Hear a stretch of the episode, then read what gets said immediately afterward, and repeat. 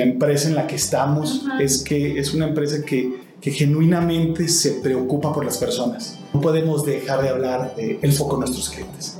Somos un referente en seguridad.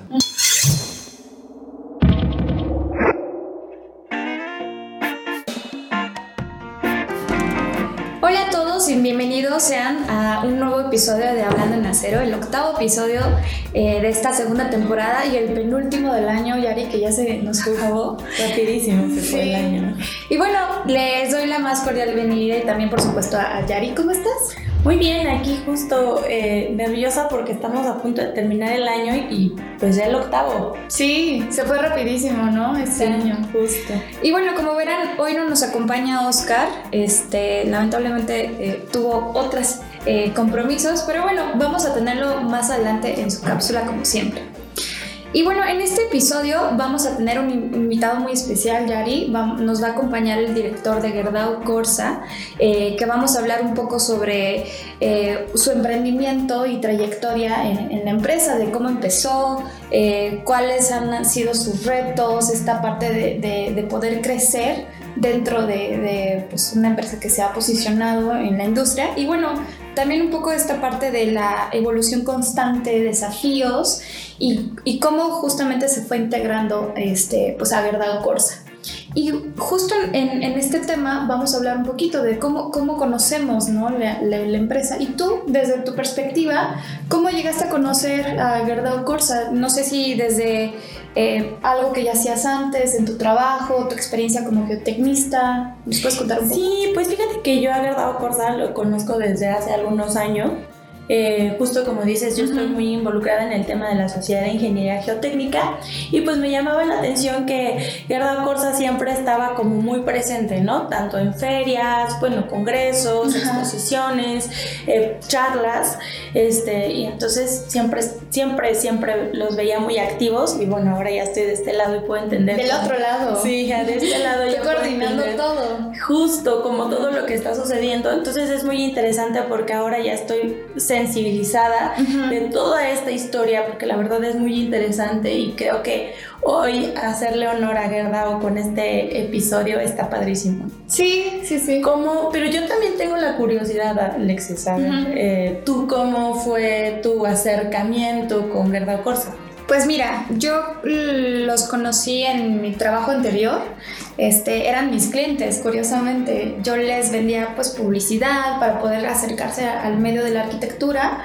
Y era algo muy curioso que me llamó la atención que Gerdau Corsa era como eh, alguien, eh, un jugador muy importante en la industria del acero y que sí se interesaba por este público, que, que en la arquitectura pues son algunas marcas que tienen presencia y los conocí poco a poco. Mm, y pues ya me fui a hacer un máster, regresé y pues las cosas se dieron y ahora este, tengo eh, el grado, el agrado, perdón, de, de poder colaborar aquí y me encanta, la verdad. Es, es Gerdau Corsa es una empresa muy, muy interesante y que te justo permite crecer. Sí, y aparte como dices tú, que no solamente es como un proyecto, ¿no? Ahí tienes tus vigas o tu varilla, no, sino como que creo que eso también a mí me llamó la atención, que va más allá de, bueno, está bien el material, pero cómo se preocupa por los estructuristas o por el ámbito de los eh, arquitectos, o los geotecnistas, ¿no? Eso está padrísimo. Y personalmente y honestamente, como profesional, yo, a mí me ha permitido poder ampliar mi profesión desde otras perspectivas. Entonces eso es lo padre que, que puedes, te abren las puertas para poder ejercer en diferentes ámbitos. Sí, eso Pero bueno, este, queremos también escucharlos, cómo, cómo ustedes conocieron a Gerdau Corsa, desde dónde, en eventos, publicidad, en algunas recomendaciones, en comprando nuestros eh, productos, pues ahí déjenos en los comentarios y estaremos también al pendiente y, queremos conocer cómo, cómo nos conocen. y bueno, ahora vamos a pasar ahora sí a la sección de, de Oscar, este, nos vamos a enlazar y bueno, estaremos atentas a, a qué nos está contando Oscar.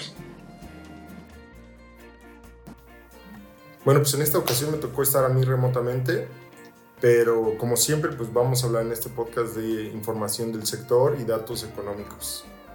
Y bueno, pues vamos a empezar por el tipo de cambio que al momento de hacer este podcast se encuentra en una cotización de 19.43 pesos por dólar, eh, lo que representa ahí mm, una tendencia similar a la que hemos visto en los últimos meses con esta fortaleza de cotización, ¿no? en donde no se, no se ha cedido terreno ahí versus el dólar.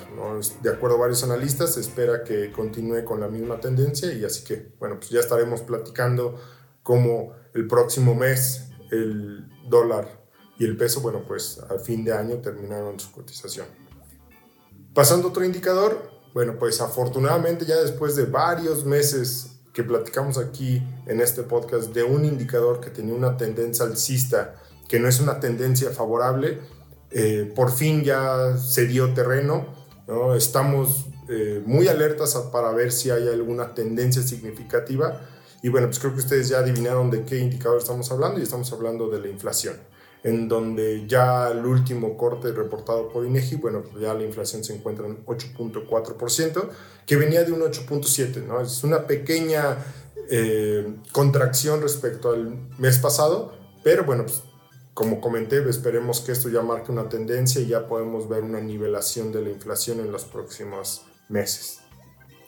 Y pasando a otro indicador, bueno, pues hablando del indicador mensual de actividad industrial, bueno, pues también este es un indicador que desafortunadamente lleva dos meses sin una cotización eh, positiva, teniendo resultados no ideales, en donde pues respecto al mes pasado ya se encuentra en menos 0.2%. ¿Qué sectores fueron los que jalaron este indicador de manera negativa? Bueno, pues prácticamente todos, excepto la construcción, lo que es minería, generación, transmisión y distribución de energía eléctrica y las industrias manufactureras tuvieron un desempeño negativo, excepto la construcción, como ya comenté. Entonces esperemos eh, que esto no sea una tendencia, ya llevamos dos meses en donde hemos visto este comportamiento y bueno, también estaremos aquí platicando para ver si hay algo que necesitamos tener en el radar.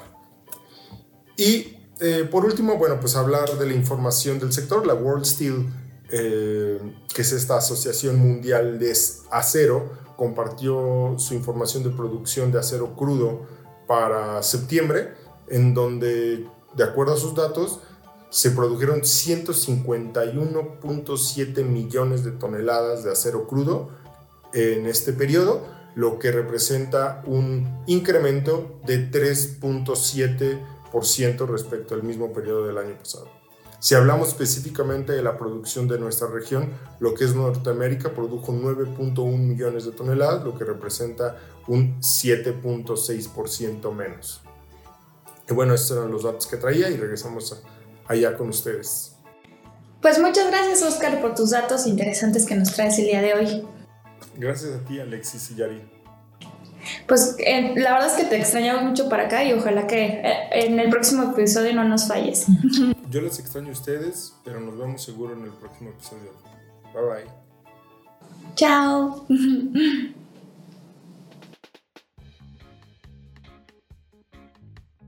Y bueno, ahora damos la bienvenida a nuestro invitado especial, a Luis Huereca. Nos da mucho gusto tenerte por acá. Eh, voy a leer un poquito de la semblanza para que conozcan un poquito más a, Luis. Y bueno, Luis es ingeniero industrial por la Universidad del Noroeste de Sonora, México, con una maestría en Administración de Empresas por la Universidad Carlos III de Madrid. La trayectoria de Luis en Gardao Corsa inicia en 2010 eh, como gerente de recursos humanos. Posteriormente se desempeñó como gerente de laminación gerente industrial, gerente de metálicos y en el 2017 asumió el rol como director de supply chain. En 2020 fue transferido a Colombia como director de operaciones en Gerdau Viaco, donde realizó un excelente trabajo en el desarrollo de, eh, de, su equipo y tuvo un impacto positivo en los costos industriales en todas las líneas de productos. Hoy, Luis regresa a México asumiendo la dirección general de Gerdau Corsa para reforzar su capacidad de inspirar equipos y promover transformaciones que preparen a la organización para el presente y el futuro. Bienvenido Luis, es un gusto tenerte por acá en Hablando Nacero, ¿cómo estás? Muy bien, muy contento de estar aquí con ustedes, muchísimas gracias por la invitación, es una muy buena oportunidad de, platicar y tener una charla sobre, sobre temas de acero, sobre mí, bueno, pues sobre lo que quieran preguntar. Claro, y la verdad es que estamos muy contentos para poder conocerte un poquito más y justamente como lo eh, mencionábamos al inicio, pues esta parte de desafío de crecer ¿no? en, una empresa como Verdad o Corsa. Queremos empezar con, eh, con una primera pregunta. Eh, pues conocer brevemente justamente tu trayectoria en Verdad Corsa, cómo ingresas e inicias tu carrera hasta llegar el día de hoy a ser director general y cómo llegaste también a, a esta parte, ¿no? ¿Te, imagina, ¿Te imaginabas que asumirías un rol como, como este de dirección general? Bueno, pues primero no, no me lo imaginaba. Eh, la verdad que estoy muy contento por eso y, y, y, bueno, ahí mezclaré un poco dando respuesta a tus dos preguntas, pero eh, fue, muy interesante la verdad la oportunidad que he tenido aquí en Gardao Corsa. Eh, a mí me tocó llegar en 2010, estamos hablando ya de, voy a estar cumpliendo los 13 años próximamente. Y en, en este tiempo, ¿no? Mi primer puesto, cuando llegué, ya lo mencionaste por ahí, yo llegué como gerente de recursos humanos. En aquel entonces, en 2010, Gerdau había llegado ya en 2007, en 2008 hizo su sociedad con, con Corsa y yo llego justo en ese proceso de transición, en donde estamos con las dos culturas integrándose. 2010 como gerente de recursos humanos para la planta en aquel entonces de Aceros Corsa. Ahí me sentaba y mi jefe directo ahí era don Ángel de ah, Corsa. sí, sí, padrísimo, muy buena experiencia. Eh, después de ahí, eh, curiosamente, pues muchos años que ya había estado en el área de, de, recursos humanos, más de 12 años que tenía experiencia en ese momento de recursos humanos, eh, pues se abre la oportunidad y me, proponen que me cambie la parte de laminación. Algo muy, muy distinto. Totalmente muy diferente. Sí, pero muy enriquecedor. Enriquecedor, la verdad es que fue algo que, que, que me dio muchos aprendizajes, lo disfruté muchísimo, hubo muchos retos, muchos desafíos. Eh, bueno, a partir de ahí es, eh, tomé después la, la, gerencia industrial de la planta, de, en aquel entonces Aceros Corsa, la presa hoy. Eh, estuve cuando todavía teníamos la serie de allá, teníamos el laminador. Después me tocó la, el nuevo reto de ser el responsable por metálicos, ¿no? por nuestra chatarra para, para toda la operación de México. Uh, después de ahí se creó eh, cadena de suministros donde ya veíamos no solamente el tema de chatarra, sino el tema de energía, suministros, logística, SNOP, todas estas áreas que estaban en una, misma área. Eh, fue cuando tomé supply chain. Y, bueno, esto, todo esto fue en México. Posteriormente llegó una nueva oportunidad en, Colombia, nuestra operación de, de en Colombia, llamada Gardao Diaco y estaba como, me fui como responsable de, de, las operaciones y bueno, pues recientemente que me estoy integrando ahora a, a, México, ¿no? Con esta posición de, de la dirección general. Entonces, esta fue la trayectoria. La verdad es que eh, fue muy interesante porque algo de lo que me siento orgulloso de, la empresa en la que estamos es que es una empresa que, que genuinamente se preocupa por las personas. Yo llegué en recursos humanos, como les mencioné, y algo que me, que me encantó de la organización es que verdaderamente todo el mundo hablaba del tema de personas. No era algo que solamente estuviera escrito en, en alguna política o en algo colgado en, en, algún cuadro en la pared. No, era algo que se vivía, se sigue viviendo, es parte de la cultura, ese genuino interés por las personas. Inclusive, pues como sabemos, ¿no? para nosotros el tema de seguridad es súper relevante, ese tema siempre ha sido prioridad y, y, y fue algo que, que, empezamos a trabajar desde la llegada también de, nuestra, de nuestros socios de, de Gardao y, y, junto con la escultura que estábamos haciendo para Gardao Corsa en México. Eh, y, eso es algo que nosotros traemos en el ADN. Claro. Está en nuestra sangre. Sí. Cuidamos a nuestra gente, es prioridad para nosotros la integridad física de todas nuestras personas. Entonces, es algo a lo que me, gusta, eh, eh, me siento muy contento, me siento muy orgulloso, por supuesto, poder ver en esa prioridad de, tener a las personas al frente, eh, el poder ver a gente crecer, desarrollarse y, aprender.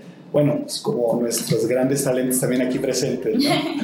Muchas gracias. Algo de lo que me encanta, yo tengo una año y medio, un poquito más, casi dos, trabajando en Gerdao y algo de lo que me encanta de Gerdao es justo eso, ¿no? Que siempre nos empoderan y hacen que vayamos más allá, que podamos intervenir en otras áreas, aunque nuestra área sea una. Entonces creo que esto es bien, bien interesante porque justo parte de toda tu trayectoria en Gerdao, pues lo demuestra, ¿no? Y pues allá voy hacia la segunda pregunta, porque ha sido director de operaciones de Gerdao Diaco. Eh, ¿Cuáles son las particularidades del mercado de acero en Latinoamérica y particularmente en México en comparación con Colombia? Pues muy interesante la pregunta y yo creo que al final cuando, cuando voltemos a ver a, los distintos países, cada quien tiene su realidad. Sí, ¿no? Cada quien se mueve por su... Sí, de alguna forma estamos todos interconectados en este mundo globalizado y más nosotros en las Américas tan fuerte como parte del grupo Verdado. Eh, pero particularmente ahorita que mencionas estos dos países y ves donde, donde tengo la experiencia, pues son muy distintos, ¿no? Y, también es lo bonito de, esto, ¿no? Eh, hay mercados interconectados, sin duda, hay mucha relación comercial entre un México y un Colombia, pero son dos realidades distintas, ¿no? Solo el, el propio país, pues no hay duda, México es un país más grande, simplemente geografía, número de habitantes, y, por ende también los consumos de acero, ¿no? Cuando volteamos a ver el mercado, el, consumo no se aparente que existe en México, estamos hablando de más de 25 millones de, toneladas de consumo. En Colombia estamos hablando de 2.3 millones de toneladas, entonces la, diferencia es mucha. Eh, otro número como referencia es en, México las importaciones de, productos terminados, estamos hablando de poco más de 11 millones, 12 millones de toneladas al año y en Colombia no llegamos, no estamos hablando de 600, 700 mil toneladas en un año. Entonces, son dos mercados distintos, con características distintas, con jugadores distintos. Entonces, te tienes que adaptar a la, a la realidad del país. ¿no? Otro tema es, es, particularmente de Colombia es la complejidad que, que el país tiene en términos logísticos.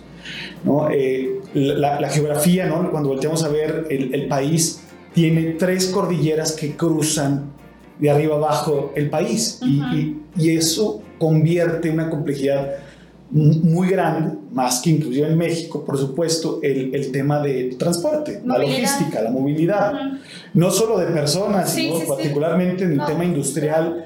Entonces, cuando algo es producido en el centro del país, en Bogotá, en toda esa zona del lado, de un lado de la cordillera y que lo quieres llevar a la costa, por ejemplo, es complejo, porque hay que cruzar las cordilleras. Entonces, el mercado allá tiene varios mercados, ¿no? Porque el mercado de, de la costa, está pues usualmente abordado por, por las importaciones.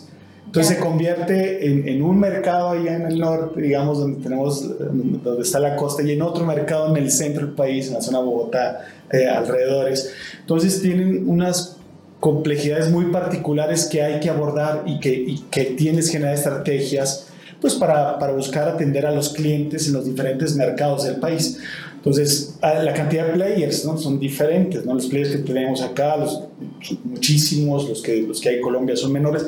Por lo mismo, imagínense con esa cantidad de millones de toneladas de diferencia que hay entre un país y otro. Claro. Es, pero bueno, México como país eh, tiene una importancia relevante en Colombia porque somos, para Colombia somos un, proveedor importante de, de, de, aceros como país, como México. ¿no?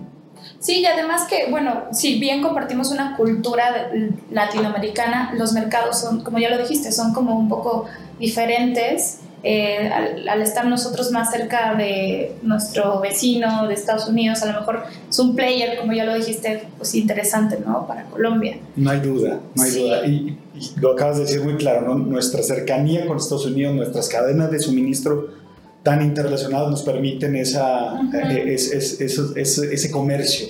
Y lo mismo allá, tiene mucho, trabaja mucho con Perú, con, con, las dificultades, Venezuela por la cercanía, etcétera, hacia el sur, Brasil mismo. Realidades distintas. Sí, claro. Oye, y ahora que regresas acá a México asumiendo esta, este rol de director general, ¿cuáles son los principales desafíos que, con los que tú te encuentras y que, que, que bueno, que estás tomando ahora? Ya.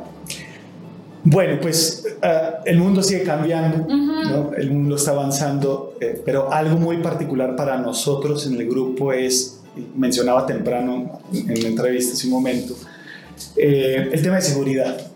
O sea, no hay duda, y nosotros tenemos que seguir reforzando nuestros procesos, Sí. tenemos que seguir reforzando nuestra cultura de seguridad, el cuidado, el- la integridad de, nuestros, de nuestras personas, en nuestras operaciones. Eh, es, como lo dije, no, no hay duda, es, es- un valor para nosotros y no hay nada por encima de este objetivo. Y, y a nivel global, eh, nosotros como Grupo Gardao eh, somos un referente en seguridad. En nuestras prácticas de seguridad son muy buenas. Hemos sido galardonados en, eh, por, la, por la World Steel eh, en, en- en temas de nuestras, mm, nuestras herramientas, nuestros procesos, nuestras prácticas de seguridad, pero es, esto es algo que nunca debe detenerse. Esto es de todos los días el cuidado de, de nuestras personas, de, nuestra, de la integridad física de nuestra gente. Y por eso hemos creado un proyecto que le llamamos Cero Fatalidades para buscar literalmente que toda nuestra gente llegue sana y salva a nuestras casas. Entonces, esta es una prioridad que, que- que es número uno para todos nosotros en la organización. Eh, pero también eh, algo muy relevante para nosotros es el tema de ESG, ESG, por sus siglas, eh, siglas en inglés, E Environmental, el tema S es de social y la G de gobernanza. Para nosotros es, es algo también muy importante, que, que- que es, al- que es algo que sabemos que tenemos que seguir mejorando.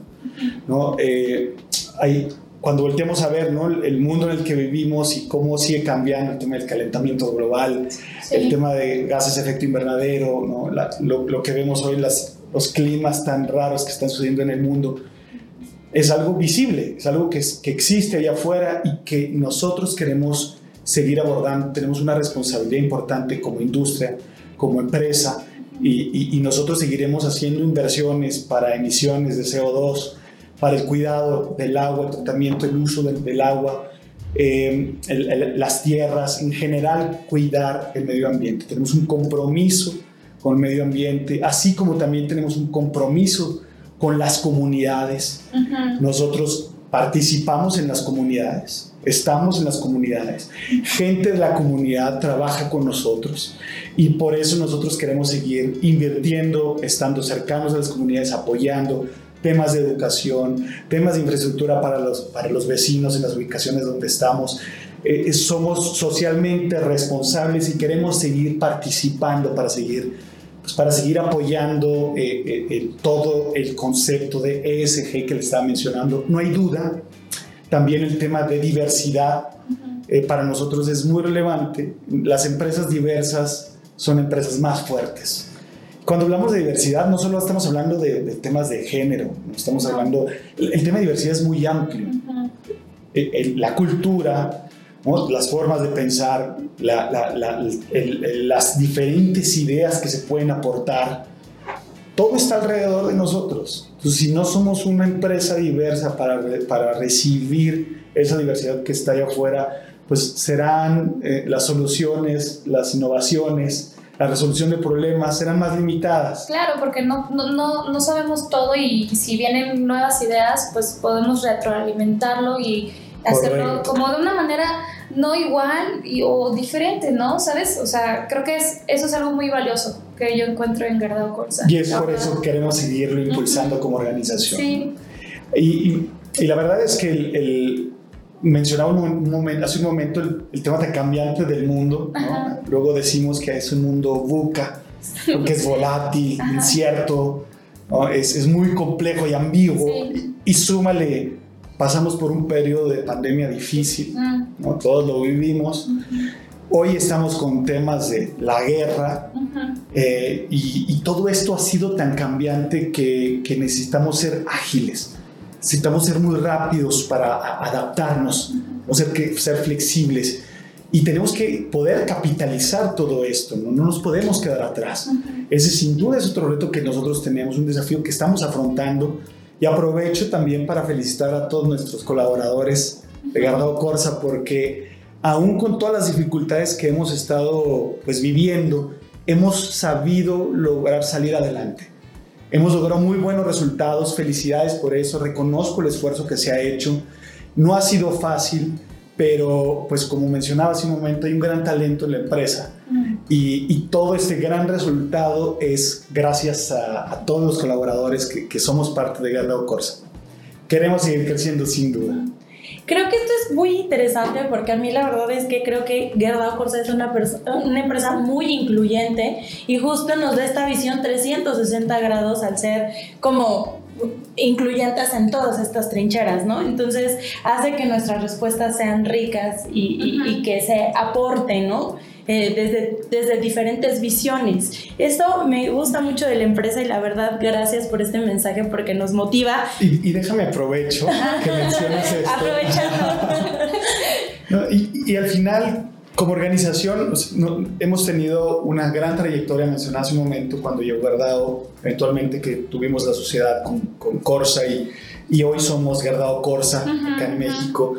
Eh, vienen todas esas dificultades, tenemos un gran equipo y no hay duda que, que es algo que, nos, que nosotros reconocemos eh, y lo que ha logrado la empresa. ¿no? Iniciamos en su momento con, con, con Marilla y con perfiles comerciales. La misma sociedad de Gardao Corsa logramos eh, eh, iniciar desde el Greenfield que le llaman nuestra planta de Ciudad Sagún. Uh -huh.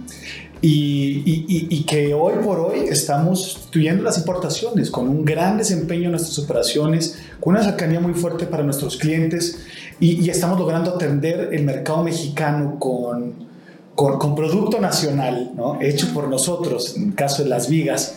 Y, bueno, eh, reiteramos que como organización estamos muy contentos con lo que hemos hecho con el país, independientemente de las dificultades que sabemos Así es, sí. es lo que vimos día a día, pero estamos convencidos de que es un gran país con un gran potencial y seguiremos invirtiendo en, México, en México y buscando nuevas alternativas para seguir creciendo. Sí, justo como lo dices, si, es, si nosotros estamos bien desde adentro, pues en el exterior vamos a poder impregnar eso con nuestros clientes y con la gente que también arropamos y ayudamos en las comunidades que ayudamos. Sí, porque que... nosotros hemos sido voluntarias, sí, ¿verdad? Sí, en alguno de estos programas. Entonces, y que forman parte de nuestra cultura. Claro, claro. Y hacia allá voy con mi, mi siguiente pregunta, porque justamente estamos en medio de esta gran transformación que es global y, y donde Gerdau Corsa está evolucionando para alcanzar obviamente nuevas metas, cuéntanos un poco sobre los pilares estratégicos que estamos desarrollando. ¿Cuál es su propósito y hacia dónde queremos llegar con esto? Muy buena pregunta. Mira, uh, son tres. nos, No. gusta, nos gusta decir bueno, pero varias preguntas. Sí. Son tres y déjame los desarrollo. Ok. Uh, y voy a iniciar por alineado a todo lo que he comentado, el tema de personas. Uh -huh. Un pilar, no hay duda, no hay duda que nuestros colaboradores es lo más valioso para nosotros. Eh, internamente en nuestra organización, nosotros es, eh, queremos gente que sea feliz, que esté realizada, que se siente un ambiente seguro, no solo físicamente, no psicológicamente, para que se pueda expresar, para que pueda compartir, para que pueda hablar con, con, con, con esa apertura y podamos ser cada vez mejores que se sienta respetado, que uh -huh. se sienta que pertenece, que se sienta valorizado. Esto nos va a permitir cada vez más tener más talentos, más talentos que puedan seguir aprendiendo, que se puedan seguir desarrollando, que puedan seguir creciendo. No solo desde una perspectiva profesional, sino desde una perspectiva personal. Claro. Y al final somos personas que, que, que, colaboramos, que estamos dentro de un entorno, de una comunidad, pertenecemos a esta comunidad. Entonces, el tema de personas es seguir reforzando con educación, con capacitaciones para nuestra gente, ayudándolos a que se realicen y se desarrollen, como comentaba, porque todo esto nos va a ayudar a generar a, a, a, crecer esos desafíos de los que hablábamos hace un momento, a lograrlos, alcanzarlos. El segundo es buscamos excelencia en ejecución. Uh -huh.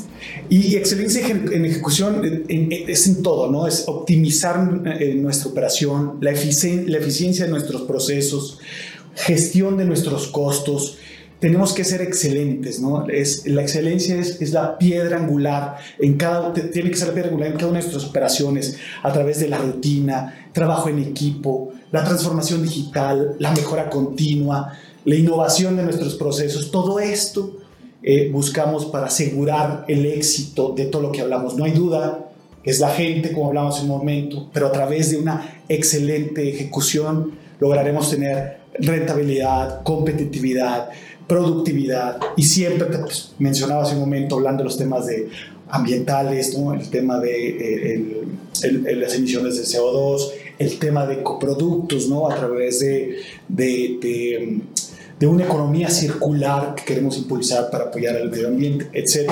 Entonces, esta excelencia en la ejecución es, es muy relevante para nosotros y es el 2. y el tercero, por supuesto, no, puede, no podemos dejar de hablar del foco de nuestros clientes. Para nosotros es muy importante, queremos que el cliente tenga una excelente, eh, eh, queremos que nuestros clientes tengan una experiencia positiva, excelente, que, que, sea memorable para ellos. La preferencia de, por nuestra marca será el fruto de la percepción del valor agregado que nosotros demos. Claro. Entonces, no hay duda que nosotros tenemos que seguir haciendo esfuerzos eh, cercanos a nuestros clientes, que, que, ellos tengan una excelente experiencia en su compra, que nosotros podamos anticiparnos a sus necesidades, que les ayudemos a desarrollar nuevos productos, servicios. Uh, y por supuesto, buscar cómo a través de nuevas tecnologías, nuevas herramientas que pudieran tener ellos, nosotros, para que pueda ser de una forma más innovadora, más sencilla, generar más negocio, hacer más fácil nuestro negocio, que sea para ellos más sencillo estar haciendo negocio con nosotros y nosotros poder abordar todos estos conceptos que, que, les, que les comentaba hace un momento, porque, porque son la razón de ser de nosotros nuestros clientes. Y creo que ahora los estamos escuchando demasiado en nuestros clientes. Eh, creo que ahora, digo, lo poco que me he metido, estamos encaminados a escuchar las necesidades cercanas de nuestros clientes. Eso es muy interesante, ¿no? No sé si todas las acereras harán eso, pero nosotros estamos ahí. No hay duda que estamos ahí y no que es suficiente. Siempre tenemos que superarnos cada vez más. Sí. Eh, buscamos alcanzar eh, eh, a, las necesidades de, nuestros clientes, satisfacerlos, pero, pero nunca es suficiente, tenemos siempre que elevar la barra. y poder, poderles dar más y estar cercano a ellos para poder entenderlos y ver cómo les damos un poquito más, ese extra adicional. Oye Luis, y, justo con esto queremos pasar a la siguiente pregunta de todo lo que nos cuentas, de diferentes perspectivas, el cliente, la seguridad, obviamente toda tu experiencia a través de, de, de Corsa, eh, el pasar de diferentes áreas te ha dado esta perspectiva que, que, tienes hoy en día para justamente asumir este, este rol ¿no? de dirección general. Y si pudieras capitalizarlo, este, las, los mayores aprendizajes, ¿cuáles serían y, por qué? Wow, mira, la verdad es que yo me, me siento muy afortunado de haber recorrido varias áreas, varios departamentos dentro de la organización. Sí. Eh, sin duda me da una visión más amplia, eh, me genera, me ayuda a generar más empatía en el entendimiento de los otros procesos yo creo que el ponerte en los zapatos del otro logras entender un poquito más esa realidad que vive eh, el área, que te permite entender las problemáticas, las dificultades, aquellas cosas que también son más sencillas para poder hacer y poder avanzar, pero, pero te ayuda a generar esa empatía y, es, y, capitalizar los esfuerzos que puedes obtener al tener pues un buen, un buen equipo integrado, conectado, eh, donde haya buena interrelación entre, las, entre los departamentos, eliminando los hilos y generando mayor comunicación. Y, y, no hay duda que esto te, te, hace más fuerte, como, como compañía te hace más fuerte. Sí. Tuve esa oportunidad yo y, la verdad es que me encanta cuando veo gente que también hace cambios de un área a otra no hay duda que hay que cerrar ciclos para poder completar y cerrar un ciclo en alguna de las posiciones que estamos, pero, pero las oportunidades de, poder conocer en otras áreas son muy valiosas. Uh, esa, hablamos temprano del tema de diversidad. Sí. ¿no? Eh, también esto es diversidad, ¿no? el, poder tener eh, la diversidad de, de, de, las, de, las, de los conocimientos técnicos de un área o de otra, o de las culturas que puede tener de estar en una planta u otra, siempre manejando nuestro único concepto organizacional, nuestra cultura organizacional, pero la realidad local es que naturalmente existen eh, eh, en, en, cualquier lugar. Tenemos plantas en, el estado de Hidalgo, tenemos plantas en el estado de México, en u otra, y lo mismo como, como cuando tenemos nuestros clientes en, una ciudad o en otra. eso, eso esa diversidad genera, genera más fortaleza, ¿no? más conocimiento, genera más aprendizaje. Entonces yo creo que todo esto se puede capitalizar para poder ayudar al negocio de una forma más fuerte. Claro. Entonces yo, yo me siento muy orgulloso de que en una empresa como nosotros, donde estamos, Guerrero Corsa, podemos tener esas oportunidades para, para poder aprender, para poder desarrollarte, para poder seguir creciendo.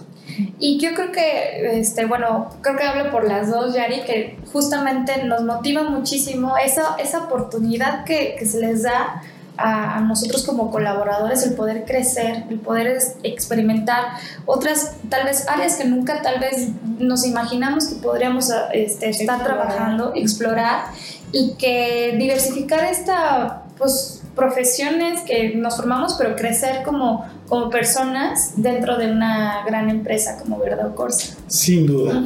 A ver, es al final termina siendo, ¿no? Es, es la Guerrero Corsa que estamos construyendo. Sí. ¿no? Sí. Y, y, yo creo que eh, no estamos donde queremos, pero sabemos que estamos en el camino. ¿no? Nos hace falta tiempo, pero no hay duda que podemos seguir capitalizando de todo esto y seguimos, podemos seguir creando grandes profesionales que ayuden a la industria, grandes profesionales que ayuden a nuestras comunidades, eh, grandes personas, pero vamos por el camino correcto. Sí. Oye, pues ya estamos hacia el final de la entrevista y debes de saber que aquí tenemos una pregunta de cajón. Nos gusta curiosear un poquito más allá. Entonces, sin duda no te vas a escapar de esta. Bueno, venga, nos, gustaría, nos gustaría saber qué haces en tus tiempos libres, eh, cuáles son tus hobbies, eh, que nos cuentes un poco de qué haces afuera de la oficina, afuera de las plantas. ¿Dónde te vamos a encontrar un domingo? Híjole, a ver, déjame ver entonces. Mira, ¿dónde me vas a encontrar luego un domingo? Eh, me gusta salir con mis hijos. Mm. Eh, tengo dos niños, me gusta salir con ellos, mi esposa a, los parques, a que jueguen, me gusta salir a, a pueblear, ah, me encanta. Y mencionaste la palabra hobbies, ¿no? También es que, que, hago, eh, en, que me gusta como hobbies. es algo curioso. ¿Ah, sí? sí. A ver. Ahora vamos a preparar nosotras. Y resulta que algunas veces preguntaban, oye, este, ¿cuál es tu hobby? ¿no? Hace tiempo atrás, ¿no? Y uno decía, ah, que me gustan las carreras, ¿no? Y la Fórmula 1, que está ah, muy sí, ¿no? Oye, me gustan los autos, o me gusta el ciclismo, o me gusta, cada quien, ¿no? Sí, Voy a nadar, etcétera. Y yo decía, híjole, no me gusta ninguno de esos. O sea, no que no me guste, no, no, no hago, no practico ninguno de esos, ¿no? Entonces, ¿cuál es mi hobby, no? Y el hobby que encontré Dije, la verdad es que aquí es donde me gusta y paso mucho tiempo y hoy digo que es mi hobby. Eh, es todo lo relacionado, relacionado hacia el tema del vino. Ah. Es algo que me fascina, me gusta mucho. he tomado cursos, he tomado diplomados, eh, me, encanta el tema de las catas, disfruto mucho una buena copa, eh, disfrutando de sus aromas, de sabores. ¿Y cuál es tu vino favorito? Me gusta el vino mexicano. Sí. Sí, me gusta mucho, mucho el vino mexicano. Y, justo como soy un fan del tema del vino y, y, he participado y he convivido con muchos vitivinicultores, con muchos enólogos y he escuchado y sé lo difícil que es esta, esta industria, el proceso de crear la uva para tener un buen vino, todo esto.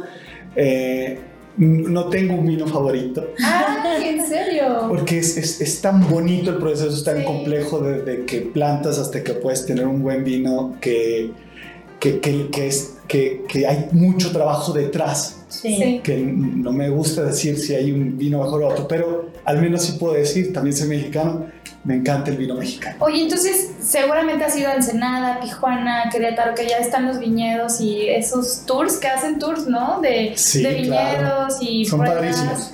Oye, qué, increíble. Son padrísimos. A mí me gusta mucho el vino blanco, eh, como de frutal, ese es mi favorito.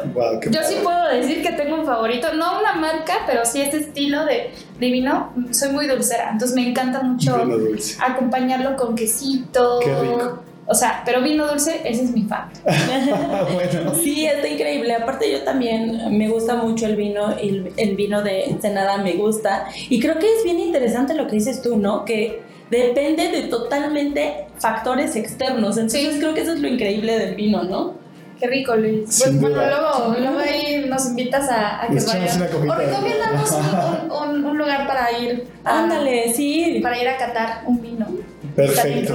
Aquí los de Querétaro que están muy cerca no Sí. necesitan tomar un avión para irse a-. Muy bien. hasta Ensenada. Aquí se escucha. Sí, ahí les cuento que mucho gusto. Bueno, Luis, pues nos encantó tenerte por acá. Obviamente, pues eh, aquí en el programa, que es la segunda temporada, que ya eh, nos diversificamos, evolucionamos a este, a este formato presencial. Y la neta es un gustazo poder platicar contigo este, pues, de tú a tú, aquí cerquita. Y pues encantada, encantadas las dos. platicar. Sí, gracias por tenerte tan cerca y poder eh, transmitir esta información a todos nuestros compañeros. Yo feliz de estar acá. Gracias a ustedes, los felicito. Qué padre que están en una segunda temporada. Me tocó pues, conocer desde la primera, sin pensar que vendría la, la- la segunda temporada. Miren hoy dónde estamos. Sí. Antes te- no, no Y teníamos el ninguna de video. las dos estábamos cuando empezó el programa. Sí, mira qué padre. Antes que teníamos solo audio, Sí, ¿no? Y exacto. hoy que estamos haciéndolo con video es, es padrísimo, los felicito. Gracias. Es una muy gracias. buena iniciativa, continuemos con ella y, y bueno, cuenten con mi apoyo, lo que necesiten. Un, un placer haber estado aquí. Saludos a todos nuestros escuchas, no sé cómo se les Los diga. podescuchas. Los podescuchas. Sí, sí, sí. Pues gracias, Luis. Ahí Gracias. pasamos a la siguiente sección. Hasta pronto.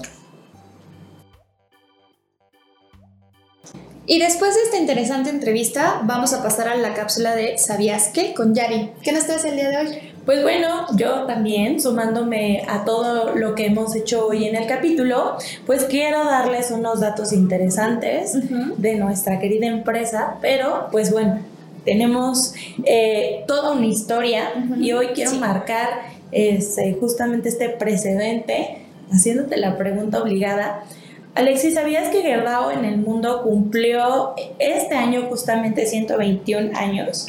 Curiosamente sí, sí sabía, pero este, la verdad es que no soy experta en la historia de verdad. Entonces, me imagino que por ahí va, ¿no? Sí, justamente les quiero platicar eso, pero antes de comenzar como en esta historia, quiero marcarles eh, o mencionarles cómo está Gerdau actualmente en el mundo, porque Ok. tenemos toda una trayectoria, pero ¿cómo estamos hoy? A ver. Hoy eh, tenemos la operación de eh, 10 países, desde. Argentina hasta Canadá. Eh, y bueno, contamos con una capacidad instalada de 21.7 millones de toneladas. Somos líderes en el segmento de aceros largos en el continente americano y además somos de las principales proveedoras de aceros especiales en el mundo. En Brasil producimos aceros planos y mineral de hierro. Somos la mayor recicladora de Latinoamérica, pues transformamos 11 millones de toneladas de chatarra de acero en el mundo. Y fíjate, ese es un dato súper interesante que a lo mejor muchos no saben que eh, somos un player súper importante en, en el reciclaje de la chatarra. Sabemos que uno de los materiales más eh, reciclados en el mundo es el acero. Entonces, bueno, retomando justamente la historia de Gerdau, pues eh, todo comenzó en Brasil en, en- en el año de 1901. Ajá. Eh, Joao Gerdau comenzó su fábrica de clavos, entonces que justamente ese se llama Punta París. Y bueno, a raíz de, de- de esto nació todo en Porto, en Porto Alegre.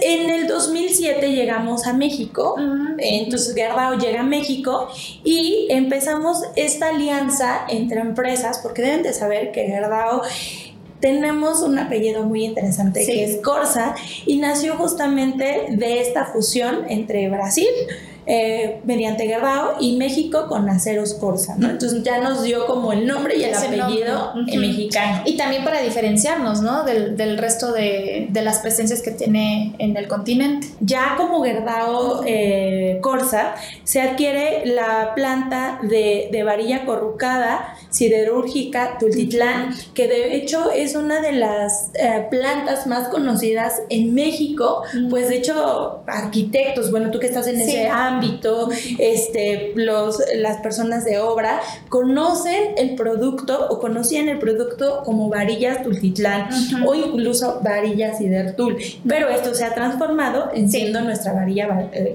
Corsa, ¿no? Y ya para el 2008 se establece ahora sí la alianza de aceros Corsa, en el, en el, por ejemplo, en el 2009, un poco fusionando lo que pasaba en el mundo con lo que pasaba en México, iniciamos la producción propia del mineral de hierro en Brasil y ya hacia el 2012 Ahora sí se afianza como tal legalmente con todas sus eh, letras grandes y chiquitas la marca Gerdau Corsa. Y aquí se empieza un hecho muy interesante para nosotros que es la construcción, empieza la construcción de nuestra planta Sagún. Pues los invitamos a todos ahí que si quieren unirse a visitar, porque ahora ya tenemos este para el siguiente año este programa de que nos visiten, pues también nos manden un correíto para que puedan darse cuenta de todo lo que hacemos ahí en nuestra planta, ¿no? Claro, o también, bueno, en YouTube tenemos nuestro recorrido virtual de 360, entonces si quieren visitarlo, por aquí se los vamos a dejar como, como sugerencia. Sí, y bueno, no dejamos de lado el tema ecológico y esto también lo hicimos en Saúl, que eso me parece muy importante, que la empresa se ha preocupado por justamente ir más allá, ¿no? Y en este tema eh, se implementó tecnología sustentable. Por ejemplo, tenemos una planta de tratamiento ahí dentro donde esto nos da como resultado el, el que el 97% del agua es utilizada o reutilizada por por nuestros sistemas ¿no? de tratamiento. Luego tenemos la captación de humo, se, implementó este sistema y finalmente un sistema de, precalentamiento. Todo esto pues va unado y es importante porque nos ayuda con temas de, sustentabilidad, de certificación. O sea, nos da un super, una proyección en temas sustentables mm, pues inimaginable. Entonces yo cuando me metí a ver todo esto dije, wow, ¿no? O sea, realmente sí estamos preocupados por esta parte. Sí, que tenemos un compromiso que justamente lo mencionaba hace ratito en la entrevista Luis, que, o sea, es un 360 desde varias perspectivas y que, que bueno saber este dato, ¿no? Sobre que las platas están capacitadas para poder entregar y hacer un producto pues, de calidad. Sí, y no solamente como viendo la calidad química, sino también abarcando pues estas partes, ¿no? Sí. Y bueno, pues bueno, eh, esta este inicio de esta construcción también marca el precedente para hacer eh, y empezar a consolidar los patios, de la construcción de los patios de chatarra. Ah, Acá en, la empresa les decimos metálicos, pero también empieza a fortalecer esta parte, ¿no? Con esta visión justo 360 que mencionas para poder atacarlo desde, desde esa materia prima que también necesitamos. Para el 2015 ya comienza la operación de nuestra planta. Eh, busca justamente que la planta tenga el objetivo principal de reemplazar la importación y entonces hacer nuestros propios productos, eh, obviamente dando un precio pues interesante al mercado. Es decir, si trajéramos los materiales desde otros países, encareceríamos demasiado las obras, ¿no? Claro. Y además es, es, algo muy interesante, ¿no? Porque como lo hacemos aquí en casa y que podamos proponer una, un acero eh, 100% reciclado, con eh, todos los procesos certificados y que podamos distribuirlo en todo el territorio nacional, eso es la verdad es que increíble, ¿no? Que podamos tener esta planta en, en esta justa ubicación, en, ahí en Hidalgo. Sí, y para el 2016 justamente eh, se hincó el primer pilote de, de, eh, de, acero en México, que ese también es un gran hecho. Sí, sí y es muy interesante, ¿no? Que nos pongas aquí en la mesa eh, cuáles son nuestras raíces, de dónde, de dónde viene en nosotros y pues que aquí que formen parte también de, de nuestra comunidad. Muchas gracias, Yari. Y pues ya con esto damos fin al, podcast. Muchas gracias si se quedaron hasta acá. Eh, no olviden suscribirse, darle clic en la campanita para que les avise cuándo vamos a estar subiendo nuevos eh, episodios. Y obviamente también en Spotify, ahí estamos, como hablando en acero. Y pues los vemos en nuestro siguiente capítulo, en nuestro último capítulo del año, que esperen ahí ansiosamente de que vamos a estar platicando.